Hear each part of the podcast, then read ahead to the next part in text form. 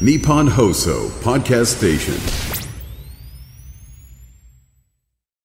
アニマックスプレゼンツ吉田久典のオタクガストロノミ。ー色とりどりのネオンが並ぶ街東京。金曜の夜オタクが集うスナックがあった。こんばんは。オタクガストロノミーへようこそ、えー日本放送アナウンサーは仮の姿ザフトの一員。どうも吉田久典です、えーそうなんですよ。あのこの森ね切り盛りするオタクではありますがあの一週お休みいただきましたけどちょうどこの間の、えー1月の26日ですか、えーに放送やった時なんですけどあの日がガンダムシードフリーダムの公開日だったじゃないですか。で、これはすげえ騒ぎになるぜ。間違いないぜって言って生放送特集やったら、まあ、一瞬で番組終わりましたよね。えーあの時何も言えなかったですけども、あの後、えーすごいことになって、公開3日で10億超えてましたからね、興行収入。いや、もう、予想通りのお祭りですよ。えーってことで、今回もガンダムシードです。えーでガンダムシードの話をお前がやるとなると、えーなんだろうずっと、えーただ好きな人が喋ってるで終わるんで、えー今回ですね、えーなんと福田光雄監督ご本人にお越しいただくことになりましたやばいですよ。えー、ということでこのオタクゴストロノミはですね40代50代のオタクが述べるスナックみたいな番組で番組では懐かしの名作最新コンテンツまでさまざまな視点からアニメについて語りまくってオタクのお酒が進む夜をお届けすることになっておりますがあの正直オープニングがもったいないんですよ。はい、えーそうなんです。もうすぐ出てきてもらいたいと思います。感想をポストする方ぜひハッシュタグオタガスをつけていただきたいと思います。オタガスカタカナです。金曜の夜オタガスでごゆっくりお過ごしください。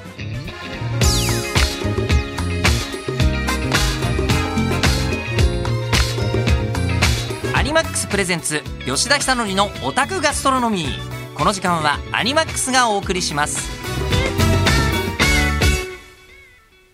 アニマックスプレゼンツ吉田久典のオタクガストロノミー、えー今日はもうすでにお飲み物片手ですね、えーお客様にご登場いただきたいと思います。福田光雄監督です。はい、どうも、えー、こんにちは。えー、福田光雄です。い一応、ガンダムシードフリーダムの監督です。そうです。そしてこの番組今も。うもねえんだ。もう終わっちゃったんだ。俺は、俺の仕事はね。今今俺の仕事はそれいいことじゃないですか。やり遂げたってことですよ 監督。はい。いやでもこの番組40代50代のためのスナックみたいな番組っていうんで2023年に始まったんですけど、はい。2023年ということはよしこれだって言って第1回目の特集サイバーフォーミュラだったんです。え？僕らがやりたかったから 2023年はもうアスラーダ走ってるはずだからっていう理由で。忘れてるよ。2023年って去年だよね。そうです。あれ？もうあのコズミックイラに西暦にいなかったんですね。2023年はほとんど、ええ。へー。そうですよそうですよ、えー、そんな昔なんだ。あ、そんな昔じゃない。そんな近かったんだ。そうなんです。そんな最近始めて、で、僕らは、あの、福田監督作品が好きすぎる、えー、なんて言うんでしょうね。あの、こう、青年時代を過ごして、今に至っても、あの、忘れないもんだなって、つくづく思っているという。あありがとうございます。はいありがとうございます。えーなので今回の、えーガンダムシードフリーダムの映画公開、もうみんながめちゃめちゃ待ってて、えーもうあの、公開してから、超絶ロケットスタートで、あの、ガンダム史上最高のスタートなんですよね、今ね。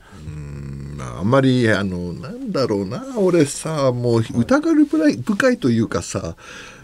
スタートダッシュが強烈なほどこれ失速するのも早いだろうと思何ドキドキしてるんですか？いやいや。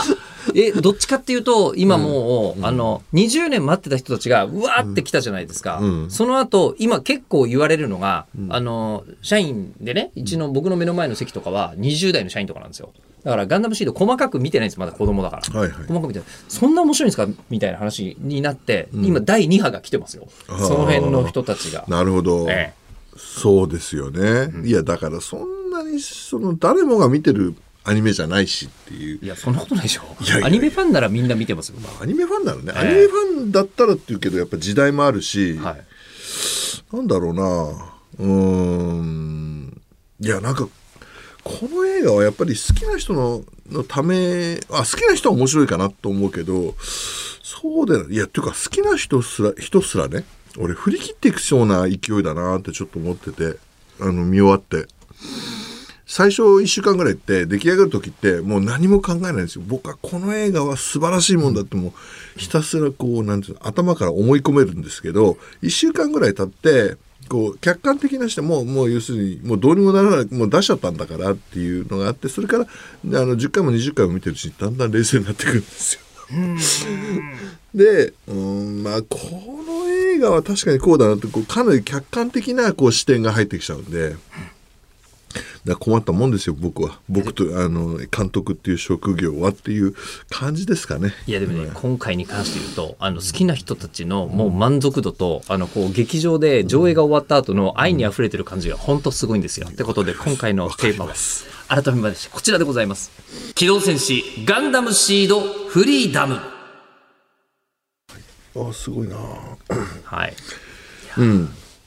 いろんな人がいろんなことを言えるよね。もうね感想すごいですよ、えーこちらはですねえっ、とラジオネームリンカさんからもらってる、えーメールですね、えー、ヨッピーさんこんばんは。今日は監督もいらっしゃいますが、えー、キラ役星さんの地元福島から、おえー仕事終わりに最速上映に参加させていただきました20年自分と同じように作品を、えー好きで居続けたファンの皆さんと劇場版ガンダムシードフリーダムを楽しめたこと本当に感慨深かったです。待ち続けていたガンダムシードにまた再会できる映画でした。あで今日あのネタバレもあのもう OK という時期に入ってきたということなんでネタバレしていきますが、はい。ラジオネームヒロさん機動戦士ガンダムシードフリーダムを見終わってすぐに送っています。えーアニメ放映当時、私は高校生で、今35歳です。はあ、はい。はい、はい。で 35歳すごいね。えーいやでもここ重要ですよね、人生の半分以上シードのことを考えてきてる人たちがいっぱいいるわけですよ。えそっかもうさそっか。18で考えたらもうね半そうなんです分だよね、えー。まあ、ちなみに懐かしくて楽しかったという感想で終わると思っていましたが良い意味で裏切られました。もはや生き方を説いているように思えました、えー公開期間中これから何度も見に行こうと思いますというこういう方もいらっしゃいます。ラジオビヒルさん。まあ何度も見に行って見に行っていただけるのはありがたいです、うん。何度も見に行っていて、でいや監督はまあ今ちょうどモードが切り替わっちゃったところっていうお話だったかもしれませんけど、うんうん。僕見終わった時にこの難しい、ん。まあ言ってしまうと期待感がマックスに高まってるん。同窓会だったと思うんですよ。うん。まず、ん。でこのマックスに高まった同窓会で、なんか誰かがないがしろになっても、あの時ああだったじゃん。っていうのが違っても、シードっぽさがなくなってても全部嫌だったはずなのに、全員好きな人たちがもろ手を挙げてスタンディングオベーションじゃないですか今回。それが怖いんです。なんで？なんで監督あのねにあのねひ人生っていうかそういう光が強い時はね、そこに落ちる闇も強いんだよ。いやシードっぽいけども。えおっしゃってることはシードっぽいですけど、あえだからどうしてもね、そこでいやそれ行き過ぎるのはよくない？みたいな感じで。本当ですか、うん。結構あの映画史に残るクラスの存在感が今出てきてるところですいやなんかそんなにそんなかなみたいなのを自分でずっと見ててああこれあーやっぱり最初分かりにくいかなと作り直してるなとか思いながら見てたんだけえど本当ですか、もうちょっともうちょっと分かりやすくなるんじゃないのっていう気がしたんだけど。うん分かんないね。気になってるのはその、分かりにくいかもしれないってところなんですか？そうですね、うんこれ一般の映画として見るとっていう。いやこれね、まあ、僕ははい、普通の映画のつもりで作ったんですよ。別にファンムービーを作ったわけじゃないんですよ。うん普通の映画のつもり。普通の映画で、普通の映はい画を作ったんだけど、い、やどう見てもこれちょっと一般の人に分かりにくいよねってイコールまあファンサービスは行き届いてるかもしれないけどまあちょっとそういう意味ではちょっと作品としてはちょっといびつに感じちゃうかなとか思って。だそう考えるとなんかこう何かちょっと俺の精神構造がおかしかったのかもしれないとか思ったりするんですよああいう時ああいう時は。じゃあもうなんですか中に入り込んでる時って、うん。あの先ほど作品について気になってることあるっておっしゃってましたけど、作品作ってる時の自分に対しても監督気になることがあるっていう。え？作品作ってる？時の自分。いやもうだ完全に入り込んじゃってるから。ああいやもうあの分かんないですよ。もう他のこと見えないですよ。あのなんかあのブルドーザーと一緒ですよね。なんかそこら辺になんか物が落ちてても気づかないでガーっていっちゃう感じですよね。ああそんなことよりもこの完成形をちゃんと形にすることが最優先ってなるから、そうですね。そうするとこの今回のなんですかやっぱりラックスかっこいいとか思いながらこう作ってるわけですよね。やっぱりね。いや改めて見るとこれちゃんとテーマとして合ってるのかなとかこういろんなことが浮かんできちゃうんですよね。だから俺もちょっとその辺がねまあまあ因果なもんで、はい。でも100%こう正しいって思えなくなっちゃうんですよ。どうしてもなんかあれ？うまくいったのかな？うまくいっったんだよねみたいな感じで昨日西川さんあ昨日って言っちゃいけないのか。まあ別に大丈夫です先生、えーあの収録でやって分かんない人誰もいませんから、はいえ。ー西川さんのがなんかあの C CD のオリコンの初登場1はい。位取ったって、まあ、すごいなとか思って、それはいいんですよ。それはそのことは、でもそれそれ聞いてなんかこう逆にこう40年前のことが思い出されてきて。よ40 40年ですか20年前のことが思い出されてきて、はいはいなんかあんまりなんなんていうのかな調子乗っちゃいかんな俺はとか思ってちょちょっと引き締めていこうとか思ったわけ要するに精神的にこの映画って正当に評価されてるのかなとかあるいはそのあんまりね勝ちすぎるとみんな次を期待するんだよ。それはまあ、あの、すみません、ファンとしてはむしろ嬉しいんですけど、あの、次、シード、今回に関して、まあ、ぶっちゃけて言うとシード、これでもうすべて良かったよねっていう可能性もあったんですけど、これだけの勢いがあると、やっぱりみんなシード見たいじゃないっていう話には、多分なるのは確実だとそれっ思うんですけど。て。さ終わる勢いで作ってるからよかったんであってさ。えすみません、それは、あの、こう、なんですか、あの、宮崎駿さんもそうなんですから、毎回毎回最後だって言って作ってらっしゃるわけですから。いやおまあそうね、ええ。そうね。その時はそれでいいんだけど、えでもほらあのそこはほら宮崎さんを取り巻くスタッフが一応その宮崎さん分かってて、そのなんかこうなんかあってもそのなんていうの？作らないよって言ってでもこういうのはどうですかってこういやあのいろいろとこうサポートしてくれるけど俺の場合作らないよって言ったらじゃあねって言われちゃいそうでそんなことないでしょう。で、今回に関して言うと、やっぱり、あの、福田監督だからっていう要素もあると思いますけど、何よりシードだからっていう人がめちゃくちゃ多かった感じは、しますよ。見に来てる人たちも、もう10代の時に、本当にこうなんかギリギリアニメイトでアスラのあのラミネートカードを変えたぐらいだった人たちが、今だったらガンプラも、えーえ映画も10回でも20回でも見に行けるぜっていう人たちが、よくぞ作ってくれましたみたいな感じで集まってるし、だってスタッフさんたちも多分もうお若い方めちゃくちゃ多いですよね、ん。今回。うん。でその人たちになんかコンセプト説明しなくても全員がシードとは何たるかみたいのがいやそこが嫌なんです嫌なんですか？なんでなんで？いやだってそんだそういうシードが見たいわけじゃねえしみたいな。お。ところってのあるんだよね。あ監督としてはもっとシードの別の表情が見たああかった。うん。というかシードの1本目見た時まあまあ何度か見るじゃないですか当然だけど。フリーダムってことですよね。いやフリーダムの前に。あフリーダムの前に。例えば例えば、はい。うん、でシード見ます、はい。でデスティニー見ます。でも僕だってその20年ぐらい経って見てるわけだから、でそれ見るとなんだろうああなるほどよくできてるなっていうふうに思うですよ自分でも。はい、えー超エンタメですよ、本当に。でデスティニー見てちょっと思ったんだけど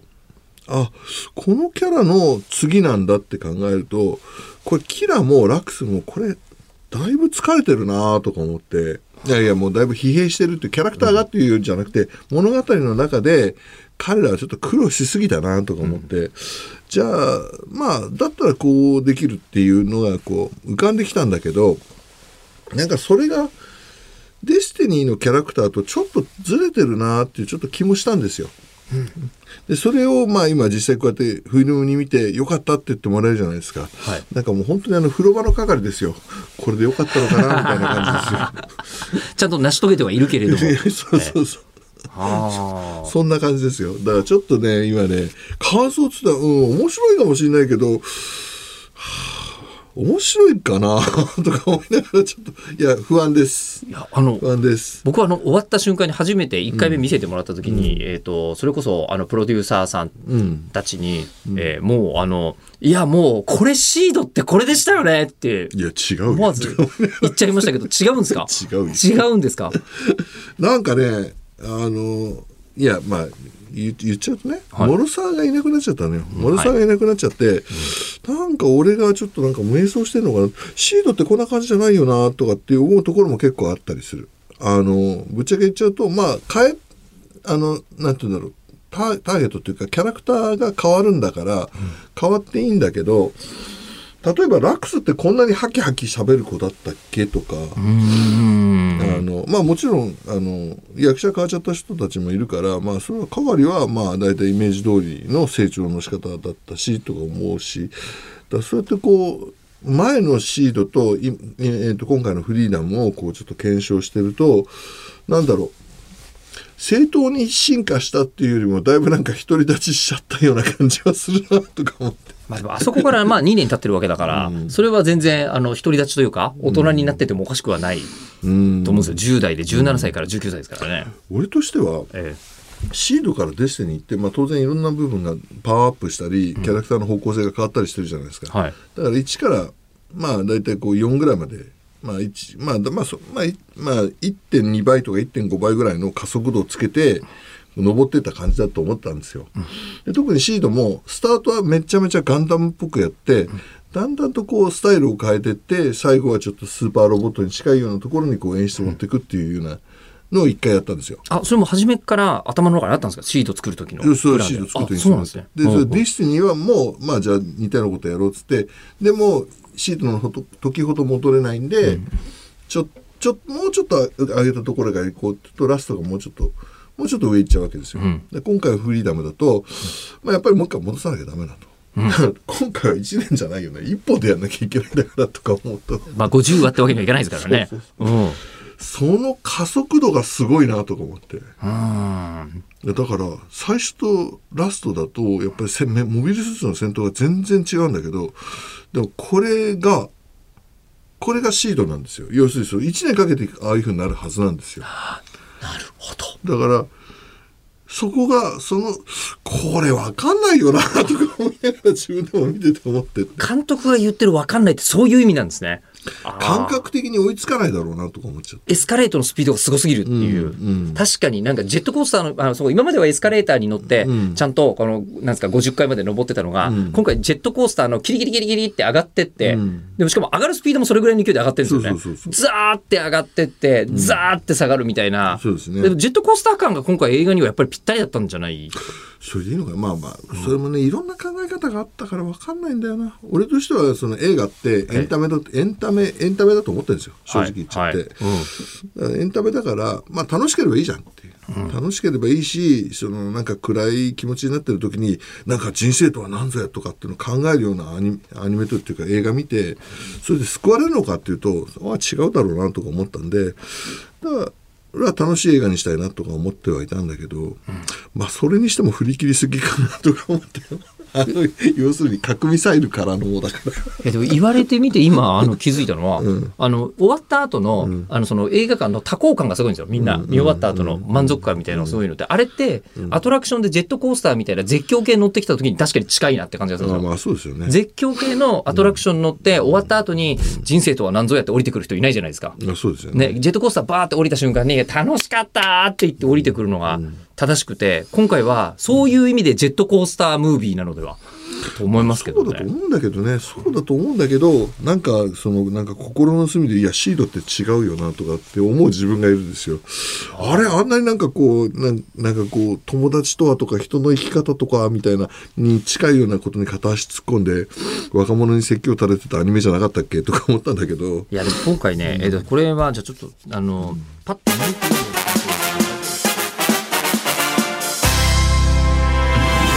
ックスプレゼンツ吉田久典のオタクガストロノミーこの時間はアニマックスがお送りしました